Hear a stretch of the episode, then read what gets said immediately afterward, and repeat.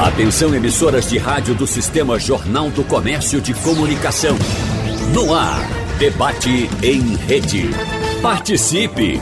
Rádio Jornal na internet. www.radiojornal.com.br A alimentação é um dos fatores que mais influenciam na saúde e qualidade de vida das pessoas. Além de essencial para a vida, o ato de comer é também uma fonte de prazer. Por esses motivos, o assunto é alvo constante de variadas teorias e crenças populares. E por muito tempo, acreditou-se, por exemplo, que o consumo de carne de porco era perigoso para o organismo. O ovo também teve fama de vilão, pela hipótese que alimentaria o aumento do colesterol. Então, no debate de hoje, nós vamos conversar com especialistas a respeito de mitos e verdades sobre os alimentos. Por isso, nós queremos dar o nosso abraço, agradecer a presença aqui no nosso debate da professora universitária e nutricionista com foco em comportamento alimentar, Lígia Barros. Professora Lígia, seja bem-vinda. Bom dia para a senhora. Bom dia, é um prazer estar aqui novamente com vocês. Muito obrigado, professora. A gente agradece também a presença de quem está lá com a, literalmente, mão na massa. O chefe de cozinha, precursor do movimento Slow Food no Recife, uh, Tiago das Chagas. Chefe Tiago, seja bem-vindo. Olá, bom dia. É, satisfação estar participando aqui desse debate. Bom lembrar que nos dois restaurantes que o chefe Tiago uh, lidera, ele prioriza técnicas e ingredientes locais, além do contato direto com pequenos produtores que fornecem para essas casas. Já passou por restaurantes do Rio de Janeiro, Portugal, Londres, tem larga experiência. Obrigado pela sua presença, chefe Tiago Dias. E a gente, ou Tiago das Chagas. E a gente agradece também a presença do endocrinologista e metabolista, metabologista Leonardo Bandeira. Doutor Leonardo, seja bem-vindo. Bom dia, Wagner. Bom dia a todos. Prazer estar aqui. Bom dia. Doutor Leonardo, vamos começando pelo senhor, a nossa conversa. Claro que a gente uh, vai distribuir o assunto para todos os participantes, que todos são uh, diretamente ou indiretamente ligados a esse assunto. Mas começando pelo senhor, a gente lembra daquelas épocas, doutor Leonardo, que eu acho que o senhor não era nem nascido ainda da história do mito da manga com leite, não é isso? Da carne de porco carregada, e que a gente tem outro sentido hoje para a carne de porco, do ovo como vilão do colesterol, como eu citei agora há pouco. Mas é bom lembrar também que simples alimentos do dia a dia podem interferir no metabolismo das pessoas. Por exemplo, quem tem excesso de ferro deve imaginar, até mesmo conversando com um amigo, olha, você tem que cortar alimentos que são ricos em ferro, feijão, carne vermelha. Mas aí no sentimento ele ingere outro alimento que pode provocar a, o aumento da absorção desse mineral, o ferro, sem ele nem saber. Mas uma simples fruta, um suco, não é? Enfim, são alimentos que a gente não tem o conhecimento da reação do nosso organismo em contato com eles, mas que eles podem nos trazer algum malefício. Ou também, pelo outro lado, algum benefício, doutor Leonardo Bandeira. Bom, é exato, Wagner. É, muitas vezes, né, é, e muita, muitos pacientes a gente vê, substitui algo que, em tese, ele acha que não faz bem por algo que, que seja pior. Né? Então, a gente vê muito isso é, por exemplo, pacientes é, vegetarianos, né, que acabam abandonando o consumo de carnes, que tem, é, é uma fonte de proteína, e introduz muito carboidrato na dieta. Né, então engordam, muitas vezes eles engordam após, após virar uhum. né, vegetariano, enfim. Então, quando tem essas mudanças, é importante estar junto de um profissional, de um nutricionista, de um endocrinologista, enfim. Suplementar quando precisa, né? Por exemplo, quem tem algum. No exemplo que eu citei, normalmente vegetariano, é, tem que ficar de olho na vitamina B12, né, no ferro, enfim. Então, às vezes, essas substituições não são boas. Né? Quem, tem, quem, quem, quem para de comer glúten, por exemplo, sem motivo, porque não tem intolerância a glúten, às vezes, às vezes também é, coloca muito carboidrato que não deveria colocar. Então, assim, é, tem muito mito, tem muita coisa que, que é errônea, que se divulga, e aí acaba tendo essas substituições que, que vão fazer mal, né? assim, que não vão ser benéficas, que não tem motivo de uhum. fazer. Uhum. E é muito importante, professora Lígia, que o paciente ou o, a pessoa que esteja preocupada com a qualidade de sua alimentação, tem a orientação do médico, claro, Leonardo Bandeira, por exemplo, representa aqui a endocrinologia, mas tem o acompanhamento também do nutricionista, porque é preciso saber o que, o que é necessário para se atingir determinado objetivo. E esses dois profissionais são fundamentais para isso, né, doutora Lígia? Exato, Wagner. Uma coisa que a gente percebe, isso que você está falando é muito importante, é essa questão da individualidade da alimentação. Uhum. As pessoas hoje em dia, né, com essa questão da internet, com acesso muito é, difundido a informações, acabam buscando informações que não são adequadas.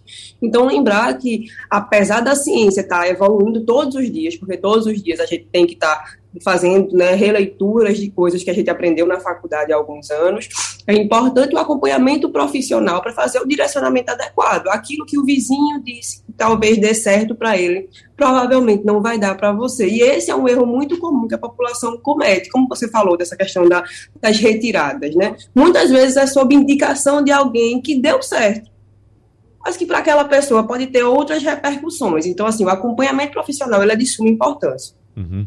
Vamos saber do chefe Tiago das Chagas como é que ele trata dessas questões. Ou se, por exemplo, no seu, nos seus preparos, chefe Tiago, você simplesmente está focado no sabor e às vezes essas nuances não passam pelas suas receitas. É por aí? Isso. É, apesar de eu residir numa dimensão, está muito atrelado ao sabor, ao prazer, uhum. mas eu não consigo me dissociar necessariamente dos aspectos nutricionais, dos aspectos culturais, o que é que a população de fato é, tem enquanto cultura preservada. Por exemplo, eu sirvo aqui no restaurante um iogurte de leite, e um, é. um iogurte de manga, aliás. Uhum. A gente tem café da manhã e eu sirvo iogurte com manga, e muita gente não, não toma o iogurte de manga. achando que tipo, tá, tá arraigada essa, essa cultura do leite, da, do leite uhum. com a manga. Sei. É, mas eu, eu, enquanto cozinheiro, enquanto chefe, tenho certeza que o sabor do iogurte de manga é maravilhoso. Tipo, uhum. na Índia, em outras culturas, consome muito. E a gente vem nessa de, de aos poucos, tentar incutir outras, outras perspectivas também, muito atrelada ao meu universo, que é o do prazer da, da alimentação, né? É, você me deixou curioso agora, Tiago, que eu diga a você com certeza uh, e com toda sinceridade que eu nunca experimentei manga com leite por falta de oportunidade, simplesmente. Mas agora Nossa, você está me dizendo dessa possibilidade tá de, de iogurte. Só que eu tenho um problema, que se eu não soubesse, é, é, Tiago, se eu não soubesse desse problema, eu colocaria a culpa na manga com leite. Né? Eu tenho um nível de intolerância à lactose.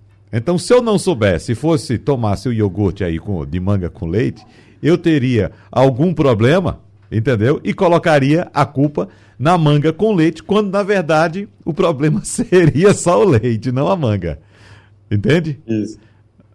Uhum. Com certeza. É. Agora, é, você evidentemente já provou, né, Tiago? E o sabor? O... É? Eu é, tudo, tudo que eu cozinho, que eu coloco hoje no, nos restaurantes, essencialmente são coisas que eu, que eu gosto de comer. Uhum. Tipo, eu não sirvo nada que eu não tenho, que eu não gosto de comer. Então, é, tudo, tudo que a gente serve, a gente já, já vem provando. E o trabalho que a gente faz é, reside muito nisso, de tipo de, de preservar aquilo que está incutido na cultura nossa, enquanto uhum. pernambucano, enquanto recifense, mas também é função do chefe de cozinha quebrar alguns paradigmas também relacionados à alimentação. É. Tipo, como a gente está nessa ponta, é, a gente tem, enquanto responsabilidade também, ditar algumas modas, quebrar alguns paradigmas, trazer alguns alimentos que estão em risco de, de entrar em extinção, por exemplo. Então, é função nossa, é, do, desse ponto de vista comercial, fazer também é, esse, esse link daquilo que de fato é bom, é limpo, é justo, uhum. é nutricion, nutricionalmente bom, enfim. Então é função da gente essa também, enquanto dono de restaurante, enfim. Muito bem. Agora, doutor Leonardo Bandeira, eu citei aqui um alimento preparado, né? Ou Tiago já trouxe essa curiosidade aí pra gente, que é o iogurte de manga. Então, nesse caso de uma pessoa intolerante à lactose, ele talvez, que não tem informação, ele vai colocar a, a, a responsabilidade ou a culpa nessa composição, né, da manga com o leite, quando na verdade ele poderia ter só a manga sem ter nenhum problema e teria problema só com o leite. Então, esses alimentos que são preparados, é preciso que quem vá consumir saiba o que é que compõe aquele alimento e o que é que pode lhe trazer algum mal, né, doutor Leonardo? Sem dúvida. Se, se a pessoa tem intolerância à lactose, por exemplo, e isso é bom, é bom ter certeza, né? Porque diante da moda, tem gente que fala que tem intolerância sem ter. Uhum. Né? Pela moda, glúten, lactose, aí sai cortando tudo. É, e às vezes não tem motivo de cortar, né? Então, mas se tiver de fato a intolerância à lactose, tem que é, tem que não consumir ou consumir menos lactose, uhum. né? Ou até tomar aqueles comprimidos de lactase, que é a enzima da lactose, lactose. E aí, mas aí quando você para de consumir a lactose, né, eu estou dando o exemplo que você falou da lactose. Quando você é. para de consumir a lactose, você precisa, aí é a importância do profissional. Você precisa ter, porque a lactose, o leite e os laticínios são fontes de cálcio, são fontes de proteína. E aí, como é que você vai substituir? Você tem que substituir de alguma forma. Né? Então, você precisa ter outras opções de, com outros alimentos, ou, se não for na dieta, suplementar de outras formas, com comprimido de cálcio, ou suplementação de proteína através de whey protein, ou esses suplementos proteicos. Então, se tiver algo de fato, então, o primeiro passo, a primeira coisa é isso, ver se tem de fato intolerância ou se está uhum. indo na moda. E se tiver, tomar atitude para que a dieta é, não fique prejudicada. Né? Então, ter, ter as, as reposições é. adequadas. E só uma coisa interessante, não sei se, para deixar no contexto que a manga com leite, né, que surgiu lá atrás, né, essa colônia, né, Brasil colonial. Os senhores de engenho falavam que os, os, os, escravos gostavam de manga e eles gostavam de tomar leite, mas o leite é, é interessante para os senhores de engenho guardar mais leite. Então eles começaram a disseminar essa, essa fake news uhum. para poder que era ruim comer leite com manga, porque os escravos comiam mais manga e aí deixavam de comer o leite. E aí uhum. sobrava mais leite para eles venderem. Uhum. Então, vem daí assim, mas é, não, não tem nenhum sentido. Uhum. É, o doutora Lígia, vamos, vamos trazer também aqui um detalhamento a respeito dessas, dessas composições, porque, é, por exemplo, eu tive uma vez com uma, uma nutricionista, mas assim, o que foi colocado, pelo menos no primeiro, primeiro contato que eu tive, era tão complicado, tão difícil, que eu saí do consultório dizendo: eu vou ter que contratar duas pessoas, uma para ir no mercado fazer as compras desses produtos e outra para preparar o alimento para mim porque era uma coisa de fato muito detalhada. É, é, há como simplificar, porque hoje, como disse o, o doutor Leonardo Bandeira, né, é a moda da lactose, é a moda do glúten, é a, a moda uh, da fibra, enfim, de vários alimentos. E quando a gente vai procurar um profissional, às vezes a receita vem numa complexidade enorme. Tem como simplificar isso, doutora Lígia? Tem sim. Eu acho que a gente pode, inclusive, pegar as falas tanto de doutor Leonardo quanto de Tiago em relação a isso. É, quando a gente estabeleceu lá no passado as leis da nutrição, né, eu fui um médico argentino, Pedro Escudeiro, a gente fala sobre isso, sobre qualidade nutricional, mas também sobre acessibilidade. Uhum. Não adianta é, a prescrição de alimentos que não fazem parte, por exemplo, do seu dia a dia. Existe uma questão muito forte também falando de sustentabilidade. Porque quando eu falo de sustentabilidade, as pessoas pensam que é só em relação, lógico, a agroecologia é extremamente importante, a ideia dos produtores, mas a, a sustentabilidade também tem a ver com os recursos que nós temos disponíveis no nosso meio. Isso também fala do nosso, da nossa alimentação no dia a dia. Então, hoje em dia, lógico, a gente tem uma indústria, né, um, um sistema alimentar que tem uma prioridade para os alimentos que são produzidos industrialmente, que vão priorizar nessas né, modas. Até porque, como o doutor Leonardo falou, a moda ela vende mais. É muito mais é, bonito dizer que você está fazendo uma dieta sem lactose e sem glúten do que você dizer que está comendo, por exemplo, arroz com feijão. Parece simplório, parece aquela coisa que a gente conhece. E, lógico, né, a gente sabe que isso tem né, questões sociais, questões antropológicas, mas é totalmente possível. Eu acho que, na verdade, nesse exato momento, a ideia da ciência da nutrição, a ideia dessa interdisciplinaridade é trabalhar isso. As pessoas precisam né, ter acesso a uma alimentação de qualidade né, que seja acessível para todos, principalmente pensando nesse nosso momento econômico, uhum. né, em que os preços estão em alta, em que as pessoas ficaram né, tendo poucas opções no mercado. Então, como é que a gente pode alimentar essa população que está em insegurança alimentar? Mas, de verdade, é totalmente impossível. Na verdade, tem um pesquisador americano chamado Michael Pollan, que ele diz que quando você, quando sua avó não conhece a comida, você não deveria comer, uhum. né, fazendo uma tradução é um pouco troncha dele. Então, assim, e veja que frase bonita. Então, quer dizer, aqueles alimentos que a gente não conhece, que surgem na moda no ano, se, a gente perceber, todo ano surge um alimento na moda. No outro ano ele já está uhum. né, em desuso. E aí ele surge na moda, o preço sobe. Então é isso, a alimentação é para ser simples, sim. É para ser uma alimentação que se conecte com o seu corpo, que se conecte com as suas possibilidades reais. É. E nesse aspecto, Tiago, do que a professora Lígia está falando aqui, do alimento conhecido pela avó, eu que fui criado no interior uh, durante uh, muito tempo, não tive contato com esses termos. Lactose, glúten. Eu vim saber um dia desse o que é isso, né? Lactose, glúten, porque a nossa alimentação lá era com os produtos da terra macaxeira, o feijão, o milho, as carnes, né? Ainda hoje se come muita carne no interior, carne vermelha, inclusive. Então, eram aquelas, aquelas, aquela era aquela alimentação de fato da nossa região, da nossa terra, da nossa história. E não tinha esses problemas. Eu queria saber se você trabalha com esses produtos também, é, Tiago, os, os da, da, terra, a macaxeira, o milho, a carne vermelha. Como é teu, teu, teu cardápio aí? Isso, essencialmente a proposta nossa é trabalhar com é, todo o terroir, o torrão nosso, tipo, uhum. enquanto pernambucano, enquanto cozinheiro, o cozinheiro não é mágico, né? Tipo, o cozinheiro, ele tem que pegar um produto de excelência e empregar uma técnica e que o produto vai continuar de excelência. E um produto de excelência é um produto local. Tipo, não é um produto que tem que passar não sei quantas horas de avião, não sei quanto tempo na câmara frigorífica. Então, é um produto essencialmente local, perto, no pequeno produtor.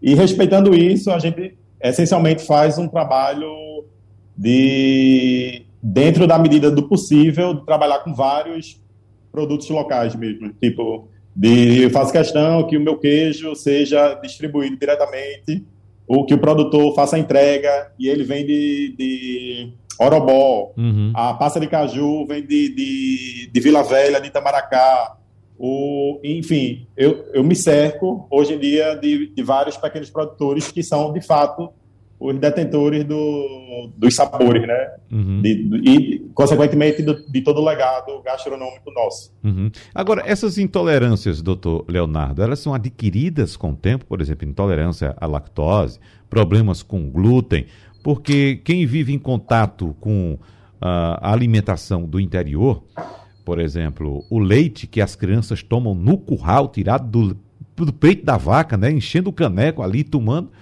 eu vi muitas crianças tomando assim sem ter problema nenhum. Pelo contrário, até bom que tinha gente que passava fome e tomava o leite ali direto. Enfim, veio ter problema com lactose depois de grande, depois que passou a ficar rico, doutor Leonardo?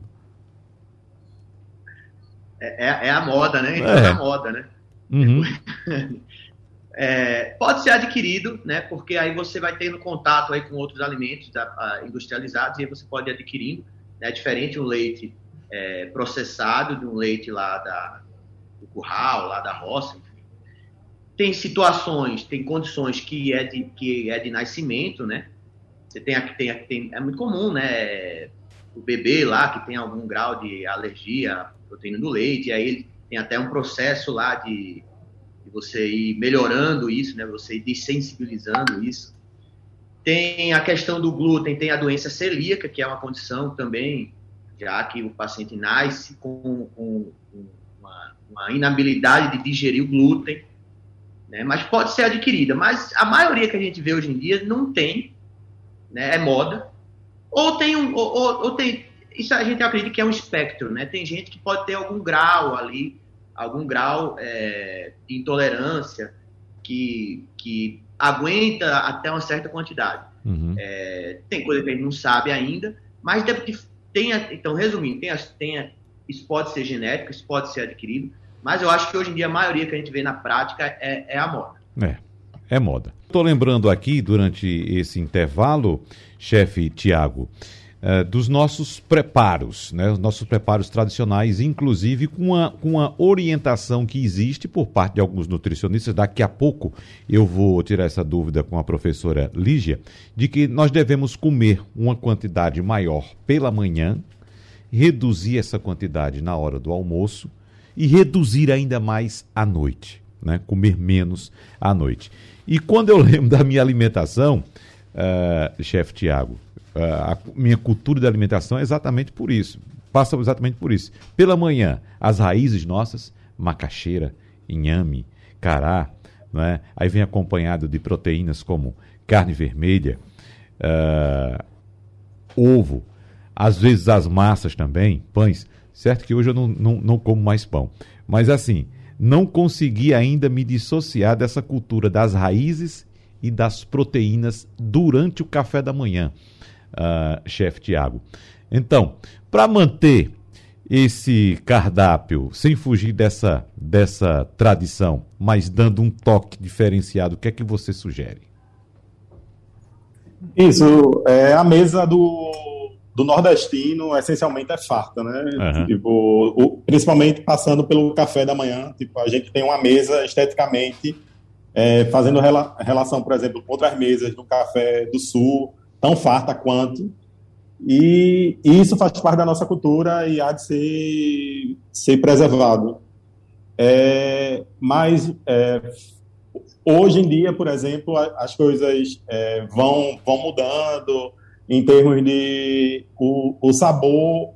É, eu, eu, sempre costumo falar, tipo, o cachorro ele come o osso porque dá o osso pro cachorro, mas se você der o filé, ele vai comer o filé. Uhum. Da mesma forma, é, o, a, a, o sabor ele vai evoluindo, no sentido de hoje em dia tá todo mundo é, é, tomava cerveja de milho, hoje só querem saber de puro malte. Comiam pão, é, qualquer pão com qualquer trigo, hoje está na moda o, o, o pão de uma fermentação natural. Então, é, hoje em dia, o sabor, o paladar, ele também está sofrendo esse processo de, de, evolução. De, e dentro disso, a gente tem várias formas de estar tá, é, incrementando a mesa, incrementando a partir da escolha do ingrediente, a partir da, da, do, de uma escolha de um produto, de fato, de uma procedência idônea, com a característica, de fato, que seja de excelência. É, então, tem, tem várias formas de a gente estar tá fazendo esse incremento. Uhum. Mas só fazendo um paralelo a, a, antes do intervalo, que a gente estava falando da moda, Sim. eu estava aqui recordando que quanto, como está difícil hoje cozinhar. Tipo, eu já estou na cozinha há 20 anos e cada, cada dia que a gente está na ponta ali cozinhando, está mais difícil de tanta moda que bate hoje em dia no restaurante, todo prato, basicamente, a gente tem que fazer uma adaptação, uma sessão, porque tem alguma intolerância, tem alguma restrição, tem não sei o quê. Uhum. Enfim, então, cada dia hoje está mais difícil tá, ser cozinheiro. É. Agora, doutor Leonardo Bandeira, quando eu citei essas raízes nossas e, e o, o chefe Tiago citando também e reforçando essa questão da moda, é, eu não vi nada na moda que consiga, pelo menos para mim, substituir esse, esse cardápio. A macaxeira, o inhame, a carne durante o, o café da manhã também, que é muito comum para nós nordestinos, principalmente os sertanejos. E eu conversando uma vez com a, uma colega sua, ela disse: Mas você come carne pela manhã? Eu como. Carne com macaxeira, com inhame, cuscuz, tudo isso. Tem algum problema? Você ouviu algum, algum problema nisso, doutor Leonardo? Não, não vejo problema nenhum. É, acho que é, é, parte da cultura, acho que mais né, do, do interior. Uhum. E, mas pensando, existem, existem estudos que mostram que a melhor refeição é o café da manhã. O ideal mesmo é você fazer uma refeição, a maior refeição do seu dia de manhã e com muita proteína, né? Uhum. E carne é proteína. Claro, evitar aquela carne mais gorda, enfim.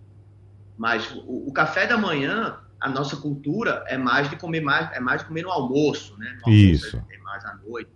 O nosso, acho que o almoço é a nossa refeição, né? É, maior, diferente lá dos anglo-saxões que comem mais a refeição maior, o café da manhã.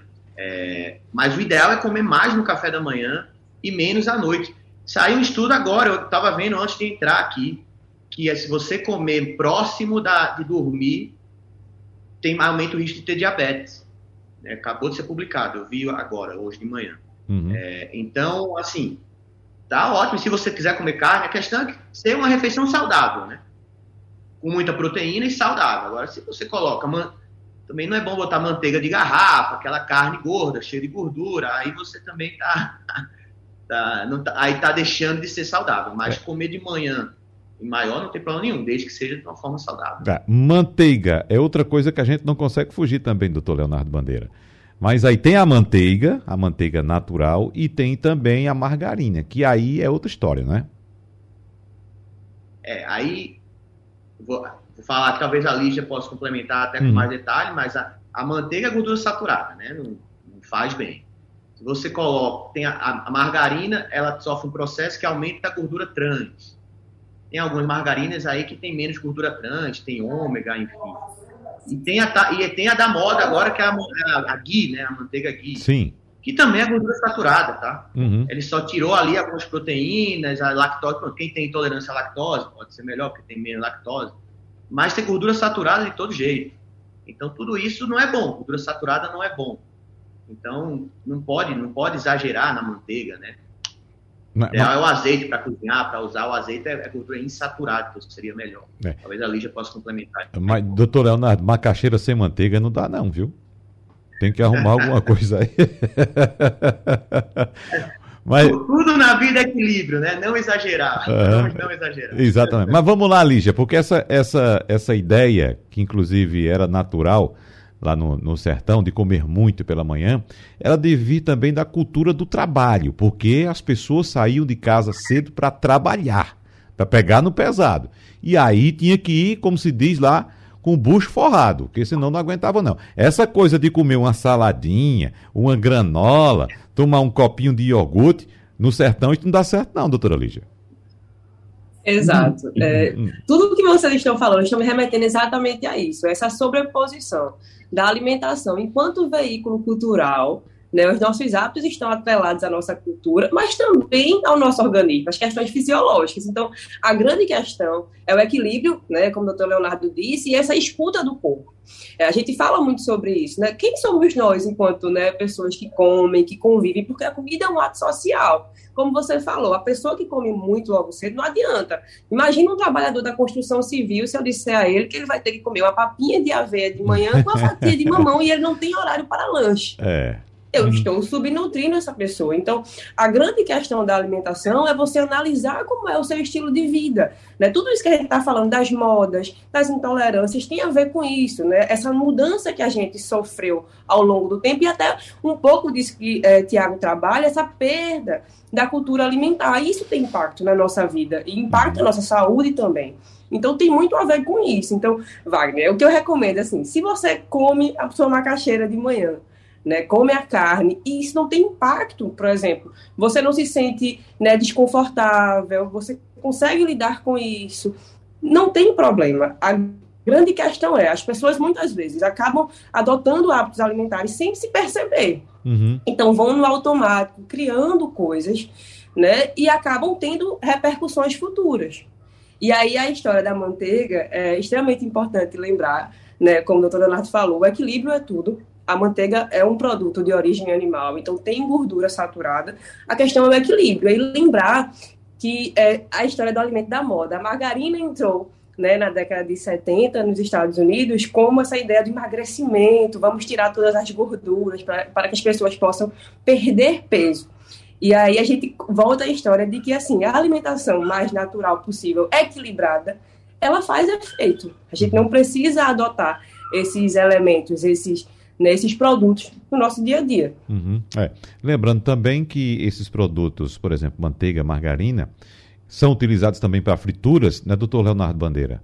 E há uma alteração na, durante a fritura que pode até fazer com que eles sejam mais nocivos à, à nossa saúde, né? É, e vai continuar sendo gordura saturada. Uhum. Então, o, o ideal é não usar, ou, ou assim, claro, como a gente falou, que fala, tudo é equilíbrio, né? não usar em excesso, vamos dizer assim. É, nem na fritura. O ideal é o azeite, é o que a gente mais fala para usar, porque é gordura insaturada, então é aquela gordura que, apesar de ser gordura, tem caloria, mas é uma gordura que faz menos mal. Né? É uma gordura de origem vegetal que é melhor. Né? E aí tem aquela outra, aquela outra história do azeite perder propriedade, né? Quando vai para a cozinha. Então, né?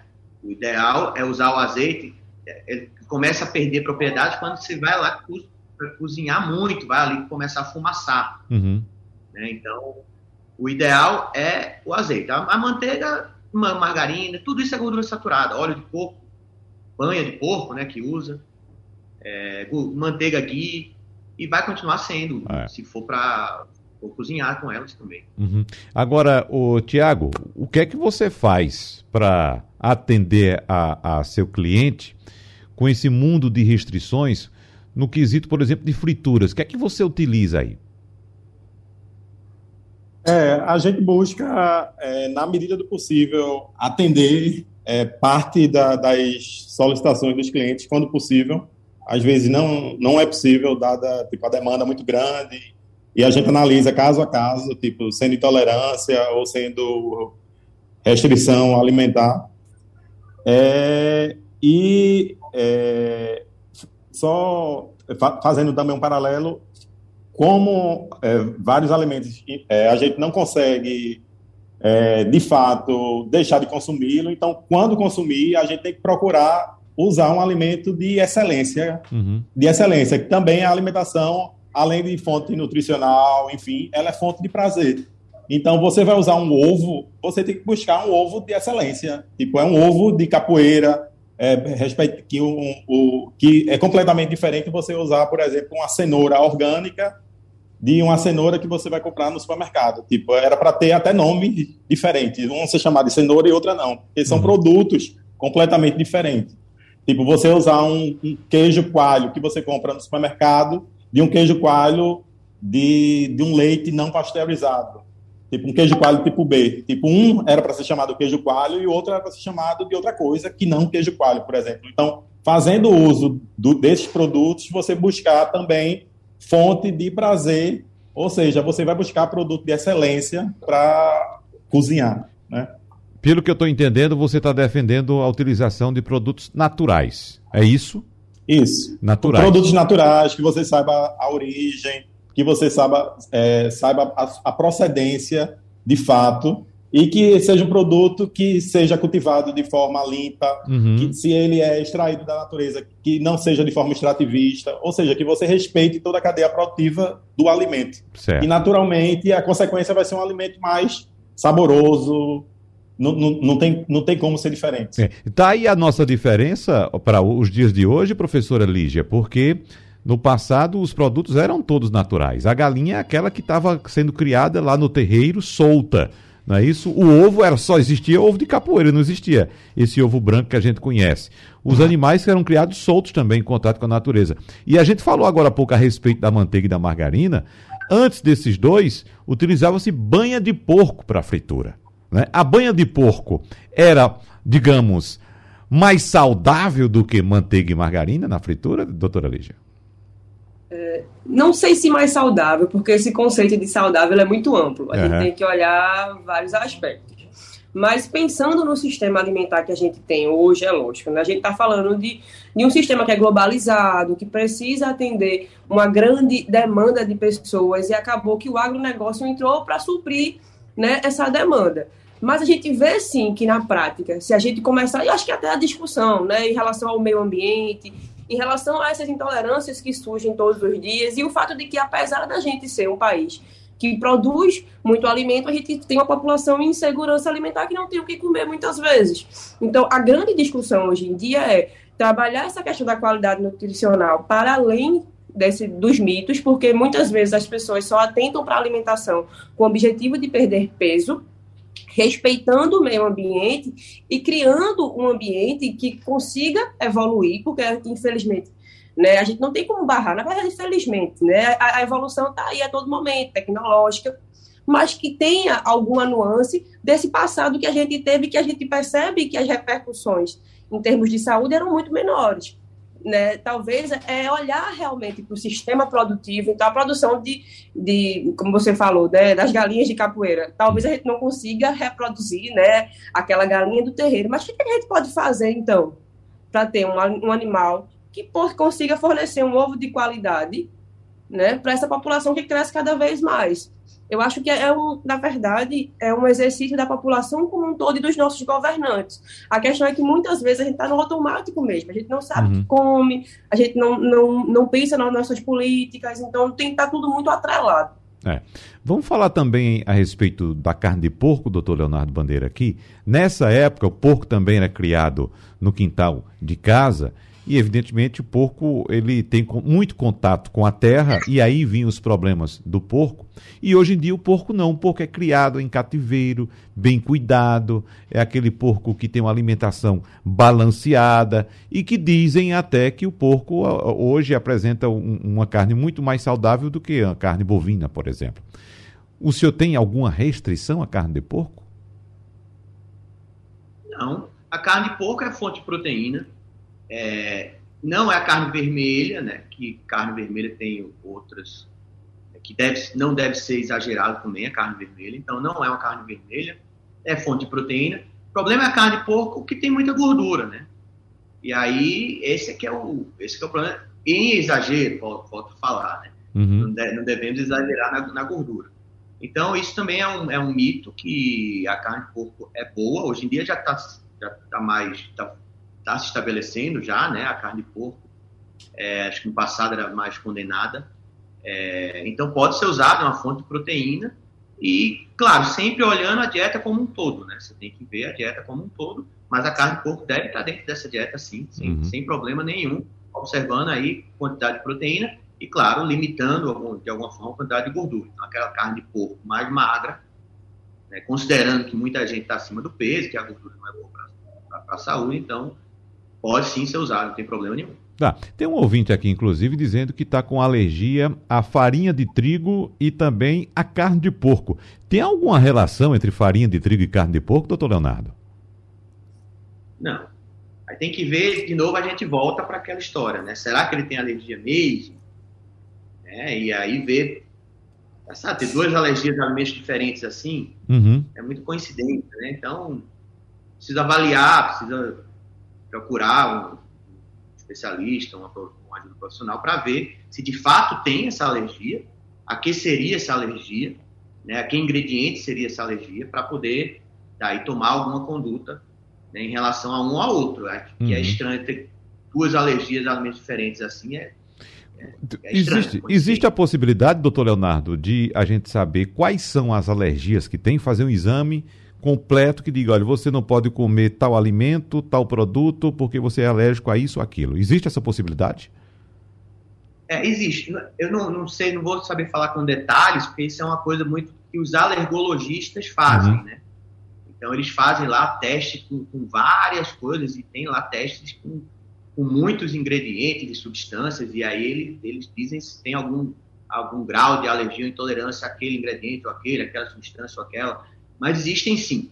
Não sei falar com detalhes porque isso é uma coisa mais da área da alergologia, uhum. né? mas isso existe. É. Você tem alguma posição em relação a esse assunto, professora Lígia?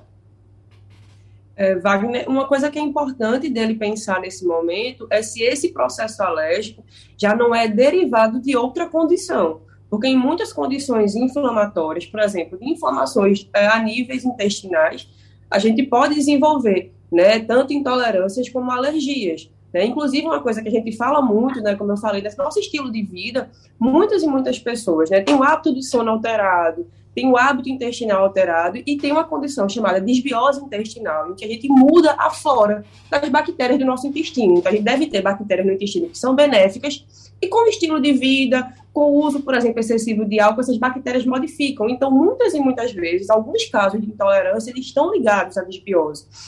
Então, é realmente importante que, antes dele excluir esse alimento, né, como a gente falou desde o início, antes dele tomar uma medida drástica, ele procurar um gastroenterologista, um alergologista, para realmente fazer um diagnóstico adequado. Porque pode ser, na verdade, né, outra coisa que esteja causando essa condição, por serem alimentos completamente diferentes e que, num, num espectro né, realmente da alergia ou de intolerância, os dois não, não uhum. são cruzados, não, não fazem né, concomitância. É. O Tiago, você trabalha com ingredientes locais, produtos de produtores locais, e eu estou lembrando também que estávamos falando agora a respeito da galinha de capoeira ou a, a galinha de granja, e eis que surgiu também a possibilidade do, do porco também de capoeira. Como o porco antigamente também era criado solto nos chiqueiros, nos terreiros, e tinha muito problema por causa da higiene, né? Com, com a carne de porco. É, é, eis que retornou também o porco caipira. Eu não sei se você trabalha com carne suína também aí no, no seu, no seu restaurante. O, qual é o, o, a sua lida, a sua experiência com carne suína, suína hein, Tiago? Isso, é, não só o porco, mas é, todo, é, todas as, as, proteínas em si, é, tipo, há, há, vários peixes, há vários camarões, ostras que são criados em cativeiros, por exemplo, né? Uhum. É, mas sempre a gente procura, quando adquire esse produto, saber de que forma, de que, de que forma esse cativeiro é, é mantido. Esse, justamente, de que forma esse cativeiro ele é mantido, ele está uhum. em águas profundas, replicando um ambiente semelhante ao ambiente natural que esse, que esse alimento, é, que esse produto, ele... Enfim, vários produtos, hoje em dia, tentam é, replicar mais ou menos o, o ambiente similar com que esse, esse produto é, originalmente é cultivado, é, é, uhum. é manuseado, né? Mas não você, só. Você e já... a gente faz o uso de, de, de, também, tipo, de não do porco. Hoje, uhum. a única coisa que eu, de fato, eu tenho um pouco de medo de trabalhar é com o porco que é, que não tem o, o CIF, Sim. tipo o selo da, da Inspeção Federal, muito em decorrência do né, cerco, enfim. Mas é, outro, vários outros produtos a gente faz o trabalho é, de, de fato, re, retirar. Tipo, eu tenho um restaurante é, que fica no centro do Recife, que a gente trabalha com frutos do mar e a gente trabalha com vários pescadores que fazem uma pesca artesanal. Uhum. Né? Tipo, vários, vários pescadores da Brasília Temosa, que eles mesmos, a gente faz questão que eles façam a entrega do produto. Então, a gente conhece a origem do, do produto, a gente sabe onde ele pesca, enfim. Então, é, esse trabalho, por exemplo, de pesca artesanal se assemelha a um a um manejo do pouco de, de capoeira. Uhum, né? é. Observe, doutor Leonardo Bandeira, que não é somente o usuário que tem um certo receio em, em ingerir carne de porco, não. Até mesmo um chefe profissional experiente como é Tiago das Chagas tem receio também. Por que tanta, tanto mito em torno do porco, hein, doutor Leonardo? É, é, é, o que, é o que foi falado aí, né? Que falou bem aí é, o cisticerco, né? Tem aquela coisa do cisticerco que, que é uma doença né, que, é, é, a, é a, que é o ovo da tênia e que pode dar lesão cerebral. Uhum. Né? Então, o porco, o porco, quando ele. Eu nem sabia dessa, dessa questão do certificado aí, ele uhum. falou, mas que bom que tem isso. Mas o porco, quando ele é, é mal. Antigamente tinha mais, né? Ele, é, ele, ele, tem, ele, tem a lá, ele tem o ovo né, da, do parasita que, se ingerido, quando você coza ele bem, esquenta bem, esse, esse, ele, morre, né, mata lá o ovo. Senão, se você ingere aquele ovo através do porco, ele pode, ele pode ir para o cérebro e dar lesões cerebrais. Né? Então, isso, isso acontece em quem é imunossuprimido, tem alguma doença de imunossupressão, que aí tem, tem mais propensão a ter isso. Mas é, esse é um ponto importante aí, né, que limita, que limita isso. Hoje em dia, tem, ainda bem que tem esse, esse certificado aí que, que, que, eu não sabia e que parece que avalia isso, né? Então é importante isso. Sem dúvida. Tem a questão de alergia. Tem gente que tem alergia a porco, e, ou tem gente que diz que tem e não tem. Enfim, hum. tem essa questão também. Eu não sei exatamente de onde veio esse mito de não comer carne de porco. É, mas tem essas questões aí. Para doutor Leonardo e doutora Lígia, eu vou pedir para que eles comentem algo que faltou comentar aqui a respeito dos mitos em relação aos alimentos. E vamos fechar com o Tiago dando aí uma receita para a gente aproveitar e fazer agora na hora do almoço, tá certo? Então, doutor Leonardo, começando pelo senhor, o que é que faltou a gente abordar no que diz respeito aos mitos? O que é que o senhor recomenda, doutor Leonardo? Falando rápido aqui, só tem um hum. minuto, é... o que eu acho importante falar, que a gente tem visto muito, é que está tá na moda essa coisa de vegetarianismo, veganismo, não tenho nada contra isso. O que precisa é só, se você vira vegetariano e principalmente vegano, precisa ter um acompanhamento, você precisa suplementar coisas. A gente vê muito comum a questão do, do, do vegano parar de comer, para de comer leite, porque não tem nenhuma fonte de cálcio, tem que suplementar. Né? Se você não come cálcio, o, o, o seu organismo vai tirar cálcio do seu osso para deixar no sangue. No sangue vai continuar normal e você está perdendo osso. Então, acho que a mensagem que eu deixo aqui é isso. Quem quiser, por algum motivo, e não cabe a mim, nada contra, virar vegetariano ou vegano, que acompanhe com nutricionista, com profissional, com endócrino, para fazer as suplementações que forem necessárias. Acho que esse é um recado importante que hoje em dia está tendo muito. Aham, muito obrigado. Obrigado. Obrigado. obrigado. Professora Lígia, o que, é que a senhora recomenda? Wagner, eu acho que a grande lição das pessoas é sempre atentar para a individualidade, né? lembrar do acompanhamento profissional para cada pessoa. Cada pessoa tem um organismo, tem uma história de vida. Cuidado com as fake news da nutrição. Cuidado com os alimentos milagrosos. Nenhum alimento é milagroso.